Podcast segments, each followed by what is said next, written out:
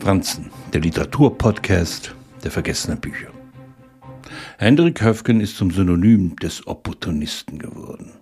Klaus Mann zeichnet in seinem Roman Mephisto die Querverbindungen zu dem Schauspieler Gustav Gründgens überdeutlich, mit dem seine Familie befreundet war. Die Romanfigur des Staatstheaterintendanten spürt der Frage nach, warum ein Mensch seiner eigenen diabolischen Verführungskraft verfällt. Höfgen wird das Aushängeschild der Nazis. Er schmückt die Schlechter mit Kultur und verschreibt sein Können den Machthabern. Der Roman erschien in einem Amsterdamer Exilverlag und erzählt von den Ängsten einer Künstlerexistenz, die sich der Gefahr ausgesetzt sieht, in die Bedeutungslosigkeit abzurutschen. Er ist ja nur ein Schauspieler, wird ihm klargemacht. Und was ist ein Schauspieler im Exil? Ohne sein Publikum. Höfgen ist der Clown der Nazis, setzt sich manchmal für Kollegen ein, die in Lager deportiert werden sollen, trennt sich aber auch von seiner jüdischen Frau, weil er genau die Grenze kennt, die er nicht überschreiten darf.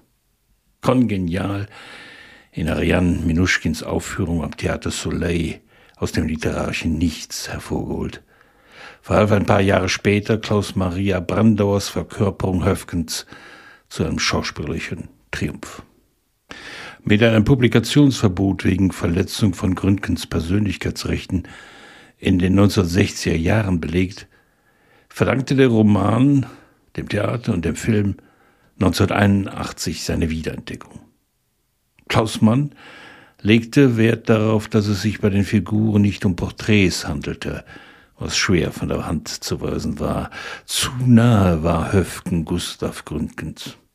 Eine Abrechnung, eine Bankrotterklärung jener Kultur, den Kopf einzog und sich dem Dritten Reich anbieterte.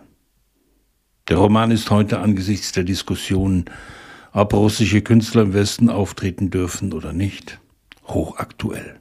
Überlassen wir den Roman nicht den Schulen. Empfehlen wir ihn weiter. Gerade jetzt. Wer sich auf die Kultur alleine verlässt, setzt sich der Gefahr aus, irgendwann nach innen vom Terror zerfressen zu werden. Sie ist verführbar, wie alles andere auch.